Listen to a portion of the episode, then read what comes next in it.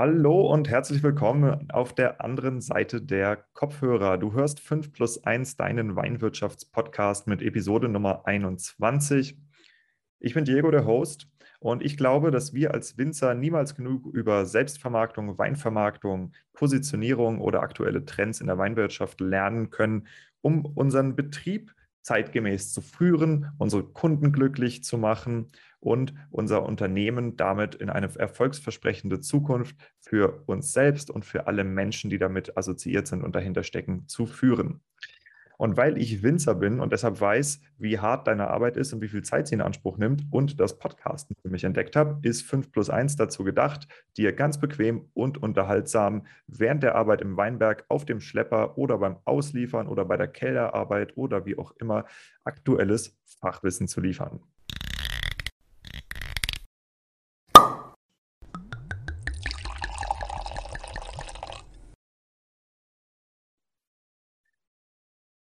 Die heutige Episode ist für alle Winzer gedacht, die in ihren Reben, in ihrem Boden und auch in ihrem Wein etwas mehr sehen als ein bloßes Mittel zum Geldverdienen. Heute sprechen wir über Wein aus einer ganz, ganz anderen Perspektive und äh, zur, mit der größten Wahrscheinlichkeit hat noch keiner von euch Wein aus diesem Blickwinkel jemals betrachtet. Und zwar habe ich mir den deutschen Zen-Meister Harry Micho Teske in die Sendung eingeladen, um mit ihm über die Bedeutung von Wein im Buddhismus zu sprechen. Und wenn du jetzt denkst, Hä, wieso Buddhismus, die trinken doch überhaupt keinen Alkohol, dann hast du offensichtlich überhaupt keine Ahnung von der Thematik und lass dich einfach mal überraschen, worum es hier heute geht. Warum mache ich das Ganze? Erstens möchte ich ähm, dein Verständnis für die kulturelle Bedeutung von Wein auch ein bisschen über unseren äh, mitteleuropäischen, westlich zivilisierten äh, Dunstkreis hinausheben, denn der Wein hat durchaus in anderen Weltteilen auch eine Bedeutung. Und das andere ist, es gibt ja immer mehr Menschen, die sich eben äh, auch religiös äh, oder philosophisch oder in der Lebensführung den fernöstlichen Philosophien eher zugehörig hören als dem Christentum, auch bei uns hier im Land. Das heißt, die Wahrscheinlichkeit, dass irgendwann mal Kunden bei euch ähm, auf auf den Hof kommen oder ihr auf irgendeinem Festival seid oder wie auch immer und dort mit Menschen Kontakt habt, die selber den Buddhismus oder zumindest Teile des Buddhismus sehr interessant finden, die ist relativ hoch. Und äh, je mehr ihr darüber wisst, wie man euer Thema und eure Einnahmequelle, den Wein, auch mit dem Thema Buddhismus verbindet, desto interessantere Geschichten habt ihr natürlich auch zu erzählen. Und das ist etwas, was ich euch ebenfalls mit dieser Episode mitgeben will. Und es wird auch noch sehr viel mehr aus diesem Bereich geben. Also das heißt nicht nur aus dem Buddhismus, sondern aus den Weltreligionen und aus den Weltphilosophien und deren Verbindung zum Thema Wein. Insofern genießt den Auftakt zu einer neuen Episode. Ja, ähm, ich will noch natürlich die neuen Follower grüßen. Und zwar äh, sind seit der letzten Episode eine ganze Menge Leute dazugekommen. Das ist einmal ähm, das Profil 100% Pfalz, dann ein deutsches Weingut, äh, ich habe keine Ahnung, wie man es ausspricht, Swan, Swan en Blanc, Swan en Blanc, keine Ahnung, Schwan in äh, Weiß, ich glaube, es ist Englisch und Deutsch gemischt. Äh, schreibt mich mal an und sagt mir Bescheid, wie man den Betrieb ausspricht. Ähm, dann das Weingut Weber, super cool, hallo, wir Webers, wir müssen immer zusammenhalten. Steffen Schindler vom DWI und die Winemakerin Marie-Claude und Katrin Durst und die Eva, ich weiß leider nicht, wie Eva weiter heißt, Felix Watzka von den Medienagenten ist an Bord. Das Verraten und Verkauft Magazin, sehr cool, kann man auch mal reinschauen als Winzer. Der Weinfreund Mario Metze, Bernd Wetzler vom Kom Wechsler vom Kompetenzzentrum Weinmarkt und Weinmarketing, auch äh, super cool, dass du dabei bist. Und äh, als letzter der Torben Endricci, Endricci, keine Ahnung, ich bin kein Italiener, vom Weingut Endrizzi mit Doppel-Z geschrieben. Ich hoffe, dass ich es jetzt nicht total zermetzgert habe, aber auf jeden Fall herzlich willkommen an Bord und ich hoffe, dass euch die die Episode genauso viel Spaß macht, wie sie mir gemacht hat. Ich werde die Episode in zwei teilen. Das hat folgenden Grund.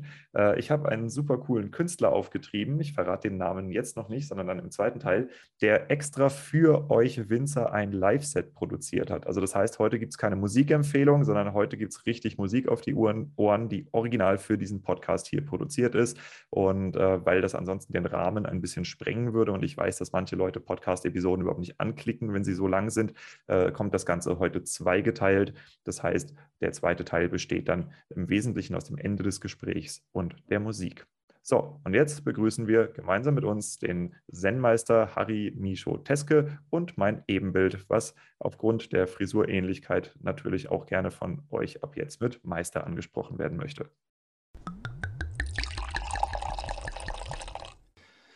Hallo Harry, guten Morgen. Hallo, moin. Moin, ja, moin sagt man im hohen Norden. Ja, ähm, Kiel sagt man moin, ja. ich habe mir das Servus mittlerweile angewöhnt und das Moin ist irgendwie ist ziemlich raus, weil auch ich komme aus Kiel ursprünglich. Das weiß noch keiner, aber jetzt wisst ihr es. Ähm, mein heutiger Gast hat ungefähr überhaupt nichts mit Weinbau zu tun. Nämlich habe ich Harry Micho Teske ähm, im Podcast. Harry ist ein Zen-Meister aus Kiel und wir werden uns heute dem Thema Wein aus einer etwas anderen Richtung annähern. Und zwar geht es heute weder um das Verkaufen von Wein noch um das Produzieren von Wein. Es geht auch nicht um Hofübergaben und Generationswechsel oder die sonstigen Verdächtigen, die wir hier bringen, sondern es geht um Wein wie er im Buddhismus eine Rolle spielt. Und zwar auch in äh, zwei besonderen Formen des Buddhismus, und zwar einmal dem Zen-Buddhismus und dem tantrischen Buddhismus. Äh, wenn du, lieber Zuhörer, keine Ahnung hast, wovon ich rede, dann ist das kein Problem. Das werden wir alles im Rahmen des Gespräches heute klären. Und äh, Harry ist jemand, der, wie gesagt, Zen-Meister ist. Ähm, wir wollen gleich ein bisschen darüber erfahren, wie man Zen-Meister wird weil ähm, Harry hat auch eine Vorgeschichte als Nicht-Zen-Meister, wie die meisten, die äh, sich mit Zen beschäftigen, ähm, auch in ihrem Leben irgendwann dazu finden.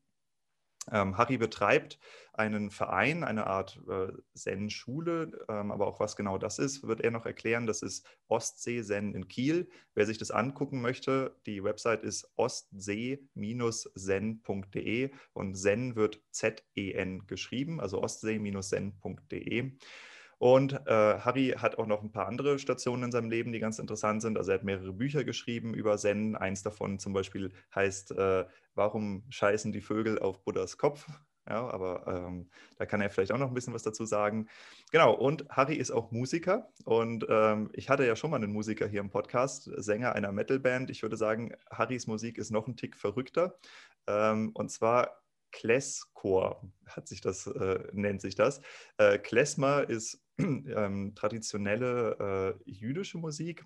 Ist so ein bisschen, es erinnert, wenn man es zum ersten Mal hört, so ein bisschen an, an so Zigeunermusik. Also es ist sehr, sehr äh, energetisch, äh, sehr, sehr äh, spaßig auch und du musst dich halt sofort bewegen. Und Klezchor ist das Ganze irgendwie in, in noch schrammeliger, noch, noch härter, sehr verrückte Musik.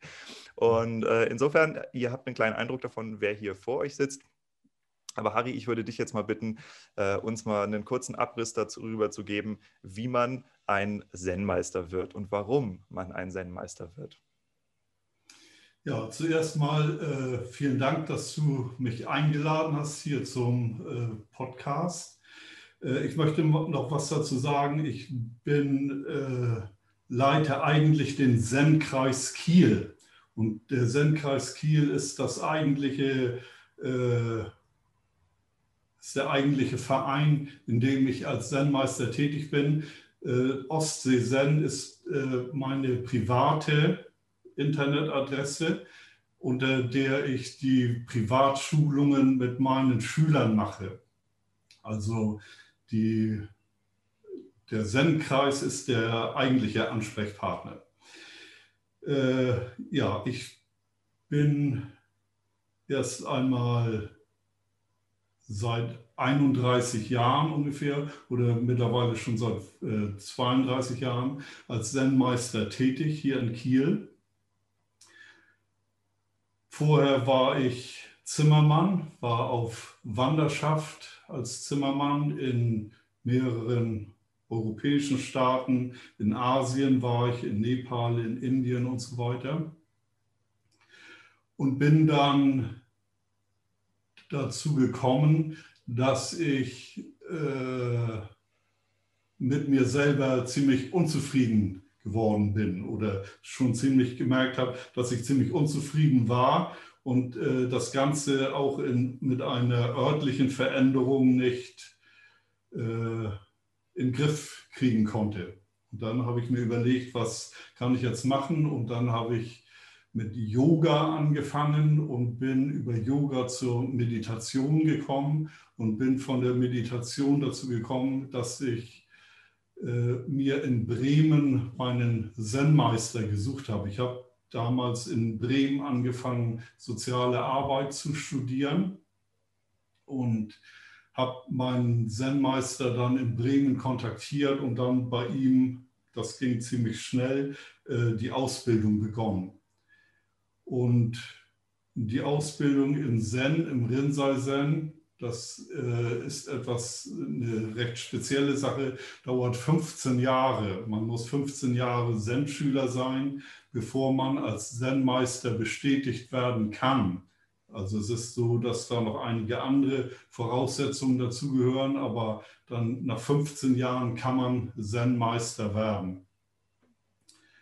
Und ja, das bin ich auch geworden und in der, in der Position bin ich jetzt hier. Mhm. Kannst du, kann, kannst du ähm, noch mal ein bisschen ähm, probieren zu beschreiben, was diese Unzufriedenheit war, die dich dazu gebracht hat? Ja, also die Unzufriedenheit bestand darin, dass ich äh, nicht äh, den eigentlichen Kern meiner, äh, meines Geistes rausgefunden hatte. Ich habe immer im Außen gesucht. Ich, hab, äh, äh, ich bin christlich getauft worden. Dann äh, habe ich den versucht, in Gott zu finden und Gott hat mir auch nicht helfen können und so weiter. Und irgendwann bin ich sehr unzufrieden geworden und habe meine innere Mitte sozusagen nicht mehr finden können. Die habe ich nirgendwo finden können, bis ich mit der Meditation angefangen habe. Und durch die Meditation habe ich sie wiedergefunden. Ja. Mhm, mhm. Du hast in einem unserer äh, vorhergehenden Gespräche hast du gesagt, äh, dass du äh, während der Wanderschaft irgendwann mal äh, Zen-Mönche gesehen hättest, die dich sehr beeindruckt haben. Kannst du mhm. vielleicht für die Leute, die keine Ahnung haben, wovon du hier redest oder was ein Zen-Mönch ausmacht, äh, mal beschreiben, was dich als äh, noch nicht Zen, äh, Zen-Mönch, ähm, was dich da, was dir begegnet ist? Ja, ich habe in Indien war das, in Varanasi, da äh, ist äh, der Ort, an dem der Buddha das erste Mal gelehrt hat. Da war ich so mehr oder weniger durch Zufall. Und dann kam ein Reisebus mit japanischen Zen-Mönchen da an. Die waren ziemlich eigentümlich gekleidet und äh, die sind mir dadurch einfach aufgefallen und die haben mich dann äh, natürlich, weil ich äh, auch eigentümlich gekleidet war. Ich war damals noch als Zimmermann auf Wanderschaft, so in Kluft unterwegs. Und die haben mich bestimmt genauso verdutzt angeguckt wie ich sie.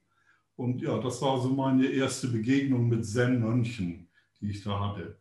Und die haben mich einfach durch ihr Wesen, durch, ihre, durch ihr Auftreten einfach sehr beeindruckt. Dann habe ich noch in Nepal äh, noch einen anderen Mönch getroffen. das war allerdings ein tibetischer Mönch. Und äh, der hatte, mit dem habe ich dann so ein bisschen äh, Gespräch angefangen und der hat mir auch die Vorzüge der Meditation sehr, sehr klar ans Herz gelegt.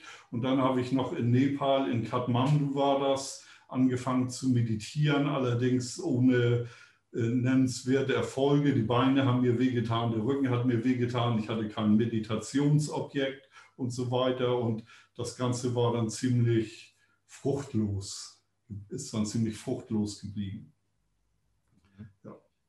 Ähm, genau, wir äh, gehen ja davon aus, dass die meisten Zuhörer hier noch nicht so viele Berührungen mit dem Buddhismus hatten. Ähm, was genau ist ein Meditationsobjekt? Das ist das Objekt, in dem man sich, auf das man sich während der Meditation konzentriert. Also das äh, Objekt, auf das ich meinen Geist richte.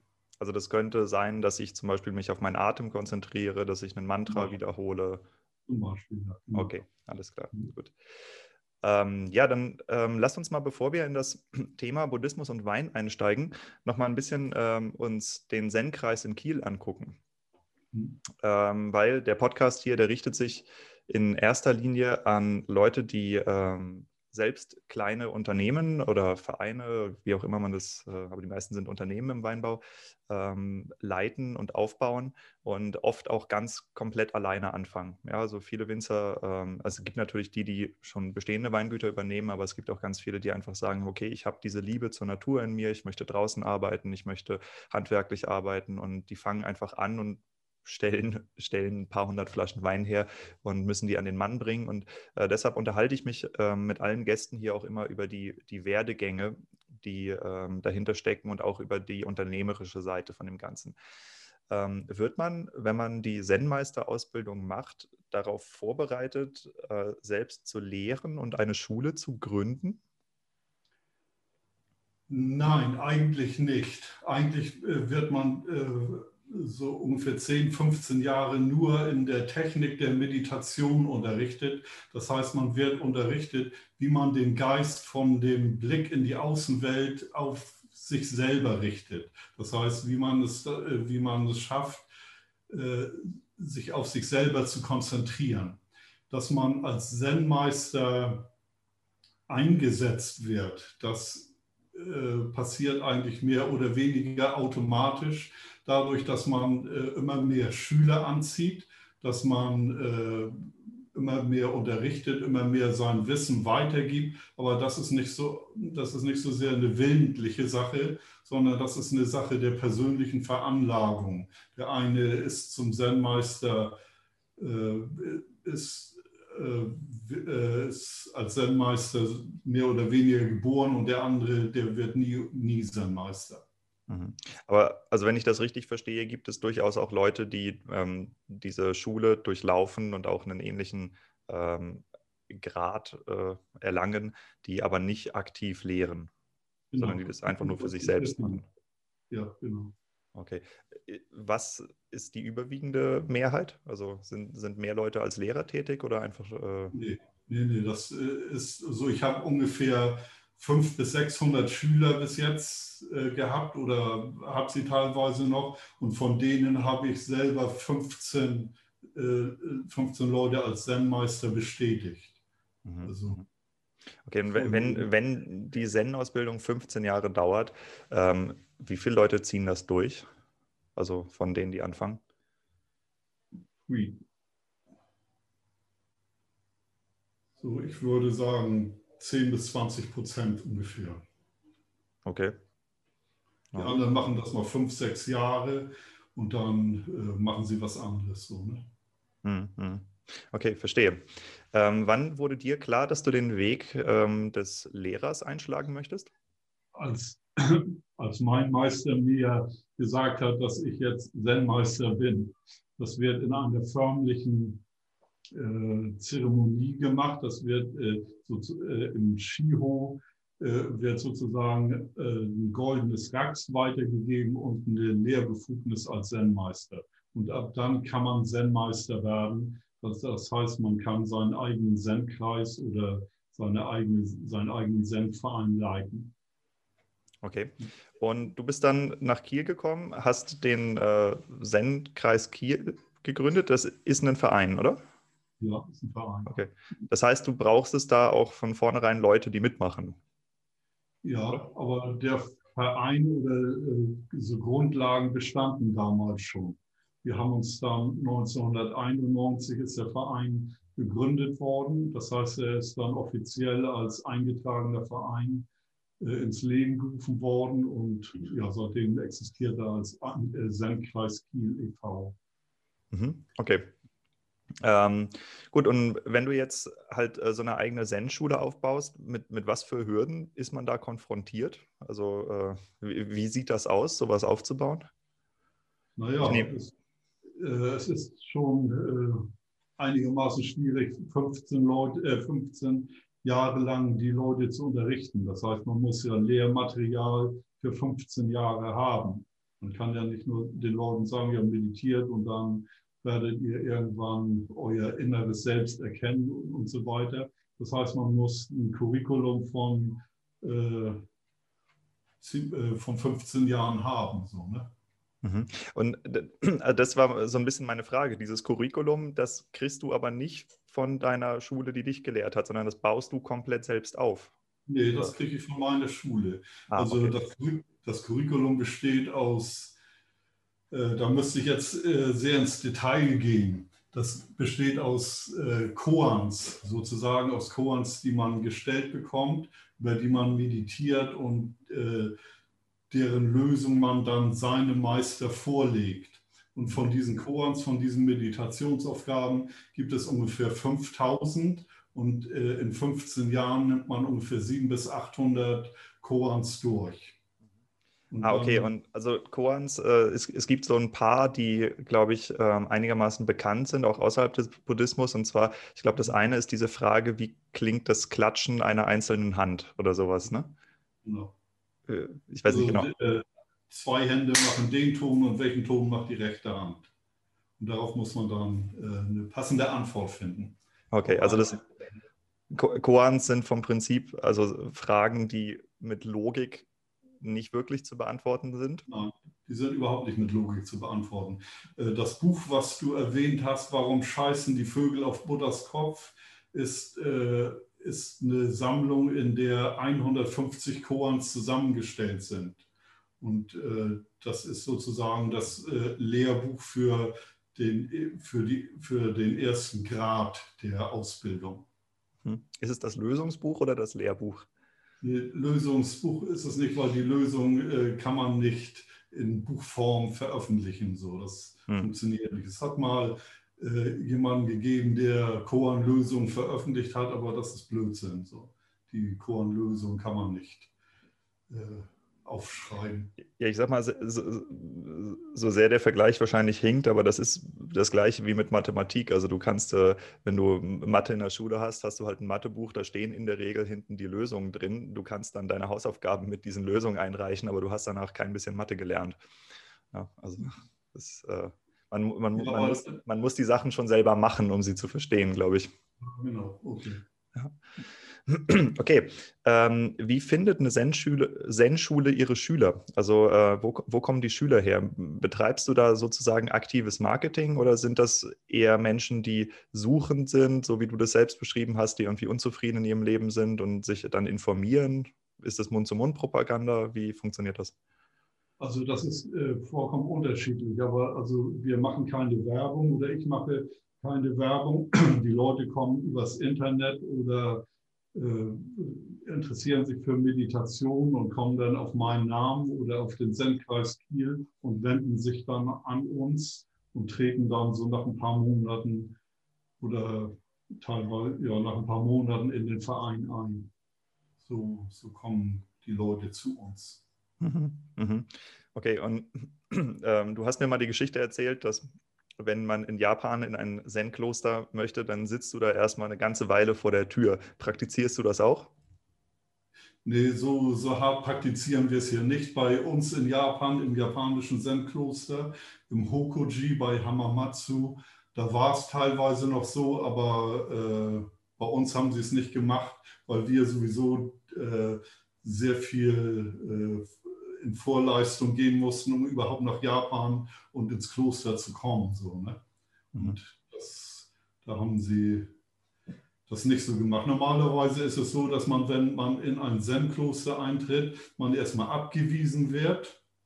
Dann muss man sich auf die Treppe setzen vor dem Kloster und dann bleibt man da einen Tag lang sitzen. Dann wird man nachts reingebeten und kriegt da einen Schlafplatz zugewiesen und am nächsten Tag wird man wieder rausgeschmissen und muss wieder äh, auf den Treppen vom Kloster sitzen und nach, einem, nach einer Woche wird man dann das erste Mal zugelassen, bevor man äh, zugelassen zum, äh, zur Begegnung mit dem Zen-Meister.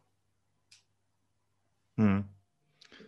Na gut, ich sag mal so, das, äh, das wird wahrscheinlich auch seinen Grund haben, weil äh, wenn du eine 15 Jahr, Jahre lange Ausbildung vor dir hast, die sich sehr ums Sitzen dreht und äh, ums in sich kehren, das gibt, glaube ich, eine ganze Menge Leute, die da einfach von sich aus äh, das nicht durchziehen würden und dann halt vergeudete Ressourcen und Zeit auch sind. Ne? Genau. Okay, ähm, dann eine Frage, die mich noch interessiert. Was bedeutet der Lockdown für den Zen-Kreis? Also wir können keine Sessions veranstalten, das heißt, wir können keine Meditationsveranstaltungen zusammen machen, wir können nicht zusammen meditieren. Äh, es ist im Moment alles sehr eingeschränkt. Ich mache im Augenblick nur, nur Privatunterricht, das heißt, dass ich äh, meine Schüler teilweise persönlich empfange und mit denen dann Unterricht mache. Aber wir können keine sieben Tage Sessions machen, das heißt keine sieben Tage Meditationsveranstaltung, wir können keine drei Tage Meditationsveranstaltung machen, wir können keine Einführungsveranstaltung machen. Also es ist schon ziemlich, äh, wir sind schon ziemlich eingeschränkt im Moment. So, ne? mhm. Habt ihr ähm, irgendwie ein Online-Angebot geschaffen in der Zeit? Äh, es gibt ein Online-Angebot für Mitglieder, das die Mitglieder dann selber äh, äh, machen. Und ich mache ein Online-Angebot für die Leute, mit denen ich Privatunterricht mache. Das heißt, für die, für die ich privat, die ich privat unterrichte. Mhm. Okay, weil ich habe ähm, hab zum Beispiel gesehen, dass äh, es auf Meetup, das ist so eine App, äh, wo du dich praktisch verabreden kannst zu äh, verschiedensten Aktivitäten. Ähm, da gibt es ganz viele Meditationskurse, Satsangs, also äh, so Sitzungen, wo ein äh, Lehrer aus irgendeiner spirituellen oder religiösen Richtung ähm, einfach Fragen beantwortet. Und ganz viel von diesen Formaten äh, sind mittlerweile einfach komplett online, wo du ich, die, die fangen Freitagnachmittags an und hören sonntagsabends auf zu übertragen. Und zwischendrin hast du äh, Yoga-Gruppen, Meditationen, äh, Gesprächsrunden, alles. Das wird einfach 24 Stunden übertragen praktisch. ähm, aber es ist halt auch die Frage, äh, ob, das, ob das wirklich zielführend ist. Ne? Aber irgendwie, also, irgendwelche. Gerade im Bereich der Zen-Meditation wäre das ziemlich langweilig, so eine Übertragung, weil da sitzt du, äh, siehst du die Leute nur schweigend sitzen. Und die könnte man dann filmen und. Kann, man, kann man auch das, ein Foto einstellen, ja. Genau, das guckt sich keiner länger als ein, zwei Stunden an. Dann, dann, äh, dann wird es langweilig. Dann wird es lang. Ja, okay, das, das kann, ich, kann ich mir vorstellen, ja. Aber genau, also auch das ist ja ein Problem, was, äh, was du dir sozusagen mit ganz vielen Winzern teilst. Ähm, die haben auch die, die Präsenz der Leute, die halt aufs Weingut kommen oder der Kunden, die ähm, Weinproben machen wollen, die halt auch das, das in echt erleben möchten und Gespräche führen möchten. Ähm, das geht halt alles im Moment nicht.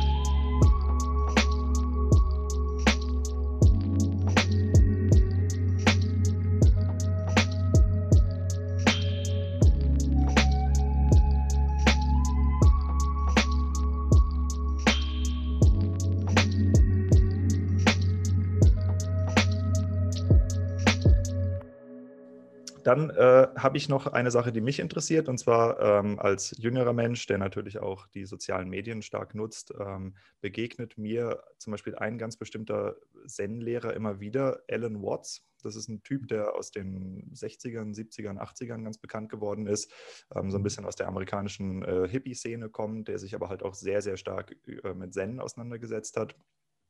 Wobei er, glaube ich, eher so als Zen-Theoretiker gilt, der weniger die praktische Meditationsseite gelehrt hat, sondern halt das, ähm, die, die Psychologie und ähm, alles Mögliche, was da halt äh, an Weltanschauungen auch drin steckt. Ähm, aber der, der Typ ist sehr bekannt und der hat seinen Weg in die moderne Musik gefunden. Also es gibt äh, unfassbar viel elektronische Musik ähm, aus dem, aus dem Techno-Bereich kommt, äh, wo seine aufgenommenen äh, Reden zum Beispiel äh, in die Musik eingebaut werden oder ähm, auch äh, andere Musikrichtungen wie äh, Hip-Hop oder Trip-Hop, ähm, die einfach seine, seine Zen-Lektüren als äh, Texte für ihre Musik nutzen. Und ähm, hast du irgendwie festgestellt in den letzten, ich sag mal, 10, 15 Jahren, wo ähm, das Internet und die, die Videoplattformen präsenter geworden sind, dass sich dadurch die Einstellung dem äh, Buddhismus und dem Zen-Buddhismus gegenüber verändert hat? Ja, das Interesse ist, ist sehr stark äh, angestiegen. So, ne? Also äh, ich weiß nicht, ob ich das so verallgemeinern kann, aber die christliche Kirche kämpft im Augenblick sehr mit Mitgliederschwund und, und so weiter. Und wir äh, wir profitieren in gewisser Weise davon, weil wir äh, einen regen Zulauf von äh, interessierten Leuten haben, die immer mehr über Buddhismus äh, wissen wollen. Und ja, also ich weiß nicht, ob das mit dem Internet zusammenhängt und so weiter, aber in gewisser Weise ist es schon so. Ne? Ich denke schon, weil ich meine, guck mal, ähm, wenn du an deine eigene Geschichte zurückdenkst, ähm, du musstest, um eine einigermaßen gute Idee davon zu kriegen, was für ähm, religiöse und spirituelle Strömungen es gibt, musstest du nach Tibet, äh, nach Indien und sonst wohin reisen und hoffen, dass du da halt den richtigen Typen oben auf seinem Berg triffst, so metaphorisch gesprochen, und nicht irgendeinen irgendein Scharlatan, der dir irgendeinen Quatsch erzählt.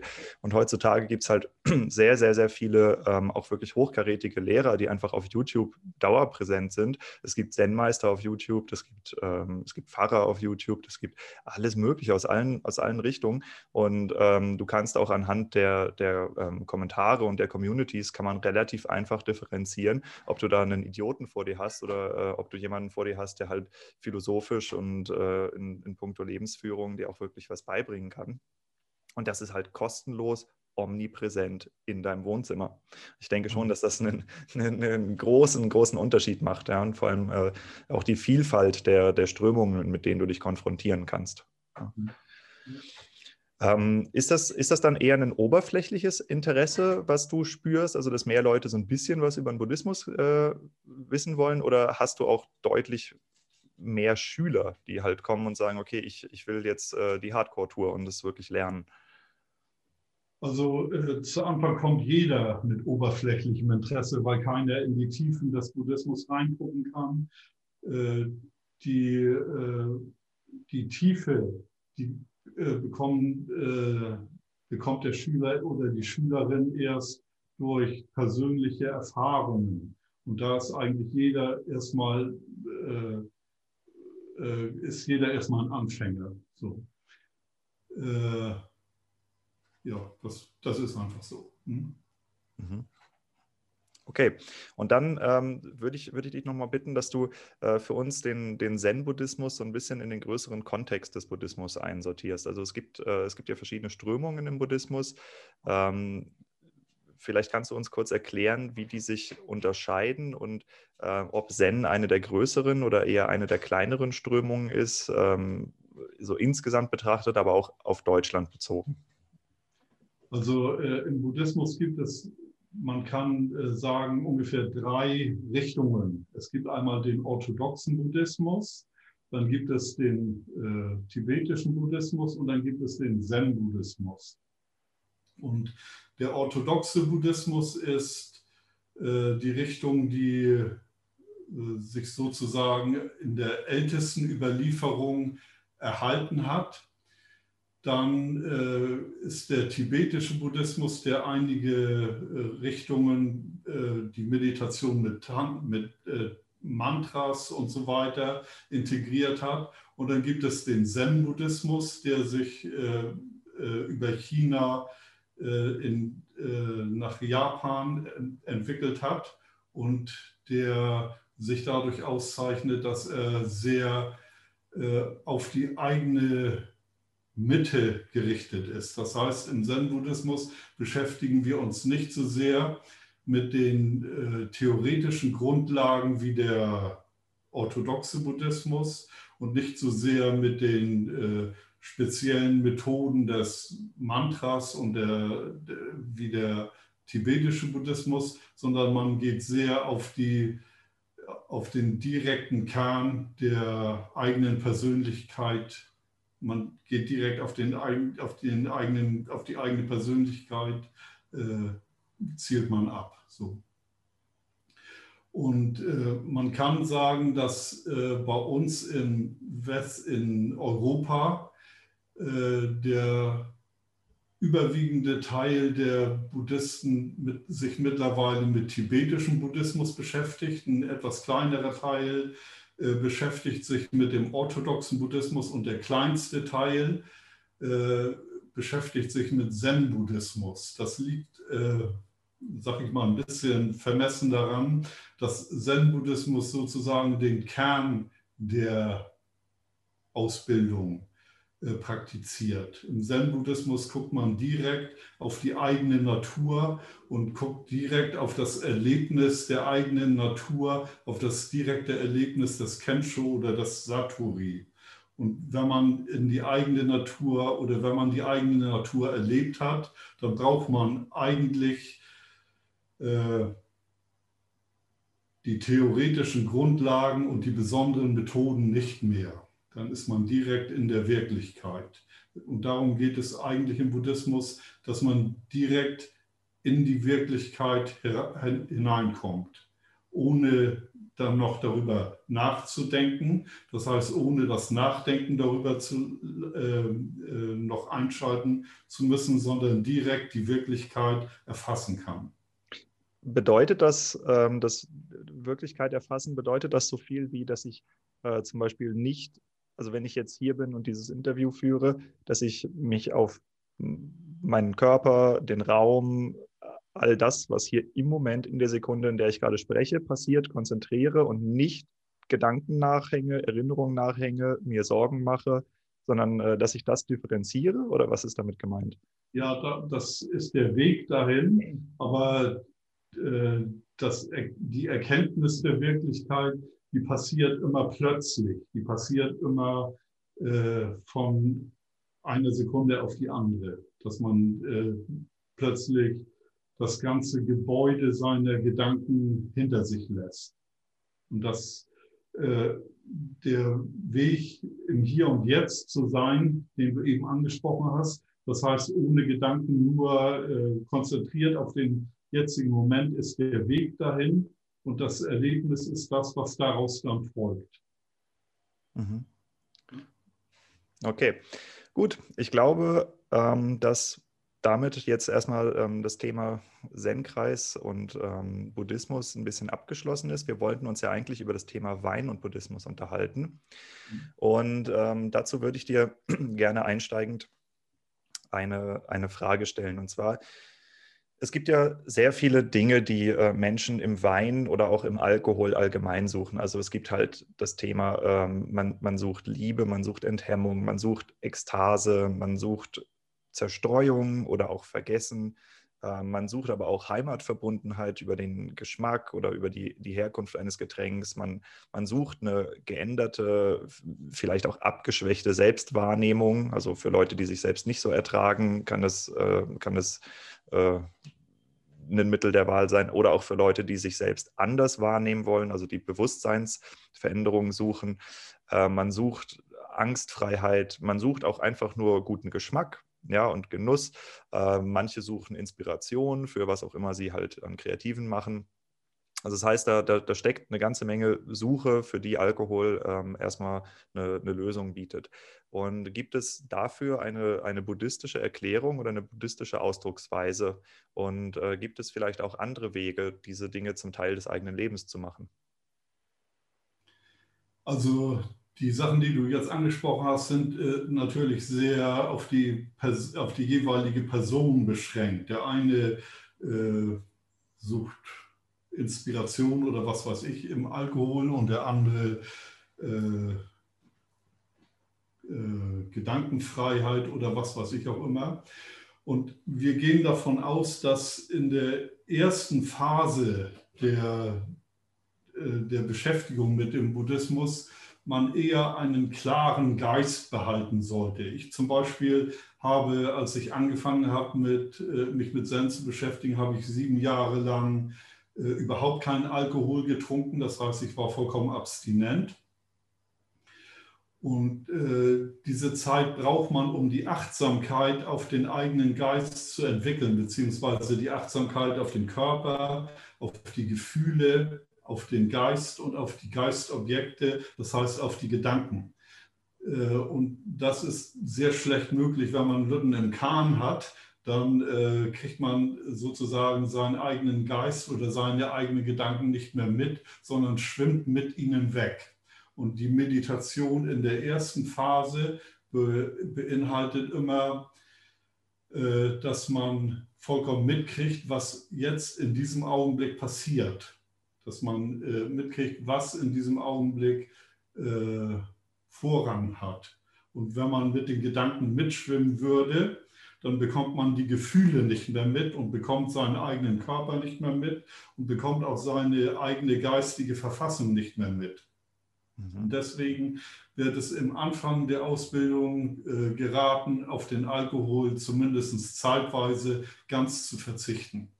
Mhm. Okay, also das heißt, wenn ich das richtig verstehe, ähm, es, es herrscht ja so ein bisschen außerhalb des Buddhismus das Verständnis, dass der Buddhismus dich zu äh, einem vegetarischen Leben und zu einem äh, Leben ohne, ohne Alkohol ähm, verpflichtet. Und es gibt zum Beispiel auch ein, ein Sutra, das ich hier mal vorlesen möchte. Äh, also ein, ein, Sutra ist ein, ein Ausspruch Buddhas, ja, der äh, festgehalten ist.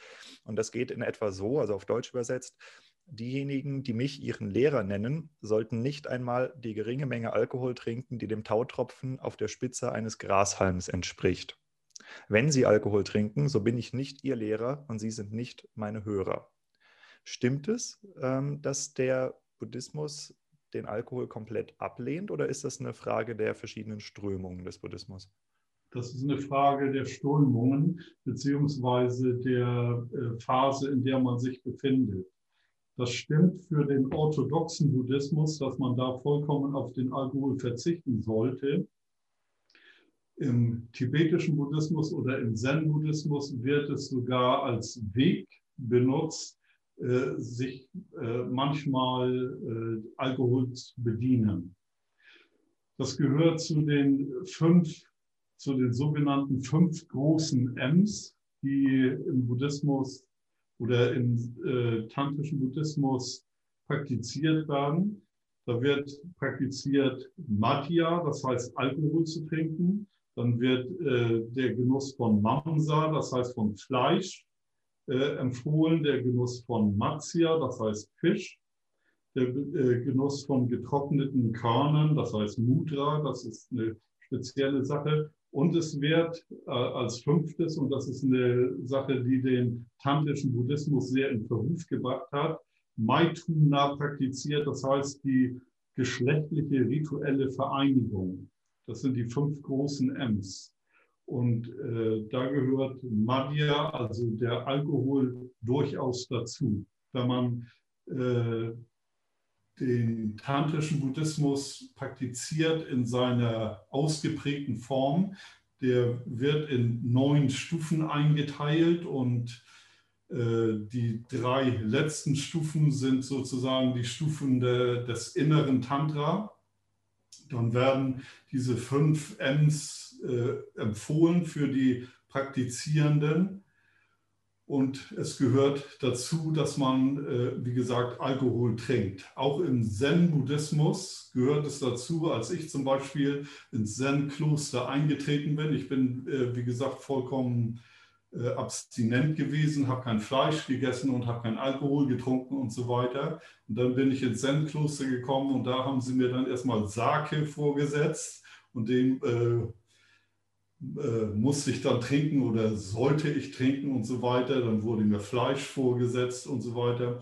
Also im Zen-Buddhismus wird es auch praktiziert. Im Zen-Buddhismus und im tantrischen Buddhismus gehört der Alkohol durchaus zur Übungsform dazu. Ja? Mhm, mhm. Okay.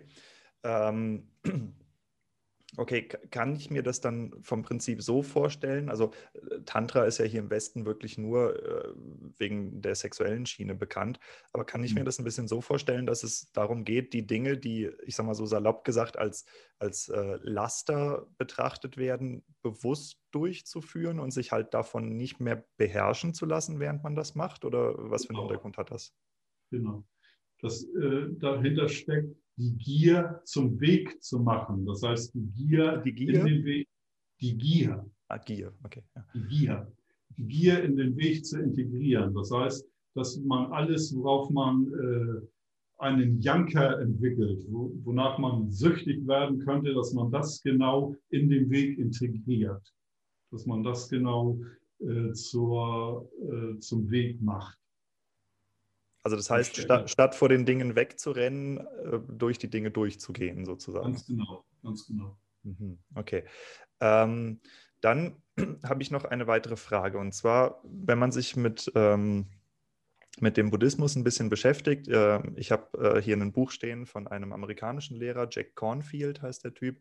Und ähm, dort habe ich das erste Mal das Konzept von heilsamen und unheilsamen Geisteszuständen und eben auch Handlungen, die entsprechende Geisteszustände halt äh, begünstigen, ähm, gehört oder gelesen.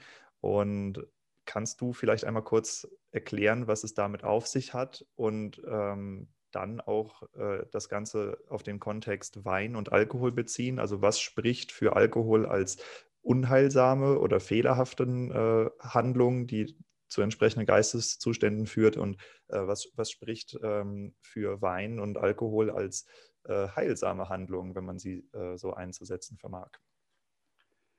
Also äh, Wein oder Alkohol äh, als insgesamt, wenn, er, wenn er das Bewusstsein trübt, das heißt, wenn er die Achtsamkeit ablenkt vom gegenwärtigen Augenblick, dann ist er unheilsam und wenn er die Achtsamkeit schärft oder die Achtsamkeit ausweitet, dann ist er heilsam. So ganz grob gesagt jetzt.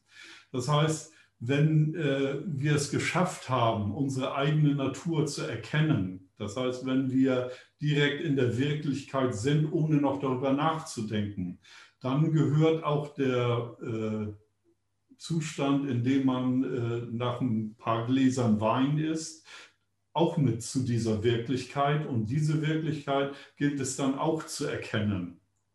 Und diese Wirklichkeit gilt es dann auch äh, ja, unter Kontrolle zu haben. Also, dass man vom Rausch nicht mitgerissen wird, sondern den Rausch genau. in sich beobachtet und praktisch still bleibt, während der Alkohol seine Wirkung tut, oder? Ganz genau, ja. Dass okay. man mitkriegt, was äh, durch den Alkohol im eigenen Geist bewirkt wird und, und so weiter. Also ganz platt gesagt, wenn man am nächsten Tag einen Filmriss hat und nicht mehr weiß, was man äh, da gemacht hat im Rausch, dann äh, hat man sozusagen unheilsam getrunken. Mhm, ja? Mhm. Okay, und ähm, was sind die heilsamen und unheilsamen Geisteszustände im Allgemeinen? Ja, also äh, das, im Allgemeinen werden die unheilsamen Geisteszustände ganz grob gesagt in fünf äh, Kategorien eingeteilt. Das heißt, indem man schläfrig ist, indem man Gier entwickelt, indem man äh, Zorn entwickelt bzw. boshaft ist, indem man grüblerisch nachdenkt und indem man äh, zweifelt oder äh, an allem Möglichen zweifelt. So. Und äh, alles, was diese äh, fünf Hindernisse sozusagen fördert, wird als unheilsam betrachtet und was zur Klarheit und zur Wirklichkeitserkenntnis führt, das wird als heilsam betrachtet. Mhm. Na gut, ich sag mal, wenn man, wenn man Wein aus der Perspektive sieht, Gier übersetzt als Sucht, Zorn und so, das sind ja schon Sachen, die auch mit Alkoholkonsum in Verbindung stehen. Also das heißt, ähm, man, man sollte... Darauf, so sollte man, darauf sollte man aber achten, wenn man getrunken hat, dass man nicht in diese Zustände gerät. Ja, aber das ist natürlich leichter gesagt als getan. Ne? Das, das glaube ich nicht. Okay, okay. Ähm, unterscheidet der Buddhismus denn zwischen süchtig machenden und nicht süchtig machenden Rauschmitteln? Äh, nee, im Prinzip nicht. Dann äh, jedes Rauschmittel kann süchtig machen. Also ob du Zigaretten rauchst oder ob du äh, Alkohol trinkst oder ob du Heroin nimmst oder Kokain und so weiter, das ist vollkommen egal. Also, äh, da unterscheidet er nicht. Er unterscheidet aber, äh, ob, wie es auf den eigenen Geist wirkt, wie es auf den eigenen Geist sich auswirkt. Und dann ist es schon ein Unterschied, ob man zum Beispiel Heroin spritzt oder Alkohol zu sich nimmt. Mhm. Also mit Heroin, da wird äh, eher, eher gewarnt davor im Buddhismus. Ja? Es wird nicht äh, prinzipiell gesagt, dass man kein Heroin spritzen soll oder äh, keinen Joint rauchen soll oder kein, äh, kein Koks äh, schniefen soll und so weiter. Aber es wird eher gesagt, dass das zu einer zur, also dass das eher äh, in, in die Sucht ausarten kann. Mhm. Also das heißt, ähm, das wird unterschieden zwischen Bewusstseinstrübung und Bewusstseinsklärung. Genau, ja. Okay, und ähm, es gibt ja Substanzen, die ähm, zumindest jetzt in der, in der subjektiven Wahrnehmung eher zu einer Bewusstseinsklärung führen. Also das wäre halt die Gruppe der psychedelischen Substanzen, mhm. Die dich wacher machen können oder die dich auch mit deinem eigenen Innenleben mehr in Verbindung bringen. Mhm. Ähm, wird sowas im Buddhismus praktiziert oder ist das eher was, was man so schulterzuckend wahrnimmt und sagt, okay, lass die Hippies mal Hippies sein? Weil ich glaube, es gibt ja relativ viele Leute, die über diese Erfahrungen zum Buddhismus finden.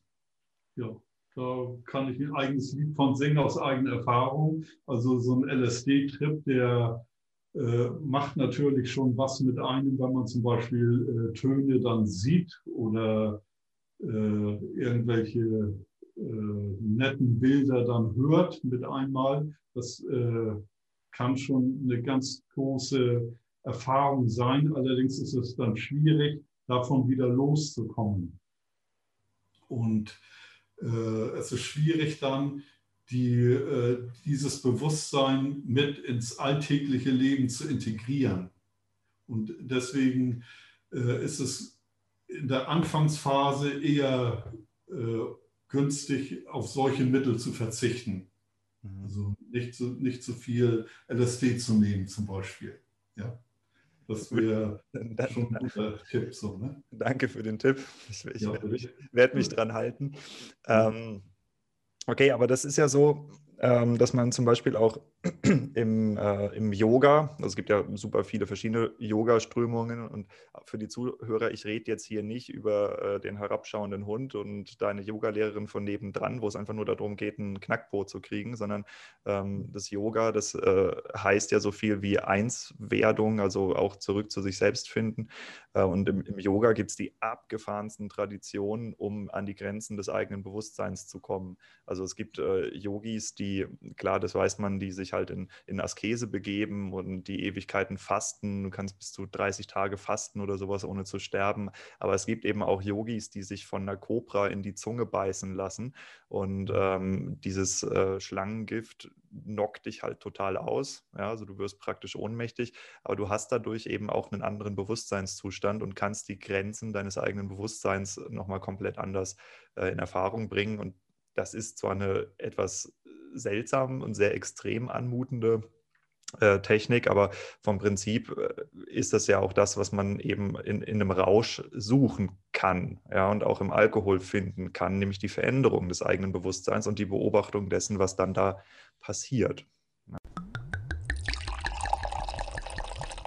Was? Warum ist die Episode jetzt mittendrin unterbrochen? Wenn du das gerade gedacht hast, dann kann ich dich beruhigen. Sie ist unterbrochen, weil ich am Ende ein Live-Set des Musikers Steffen Kirchhoff, jetzt habe ich es doch verraten, ähm, dranhänge und die Episode damit einfach längentechnisch jeden Rahmen sprengt. Ähm, deshalb gibt es einen Teil 2. Geh einfach jetzt rüber zu Teil 2. Dann geht das Interview auch weiter.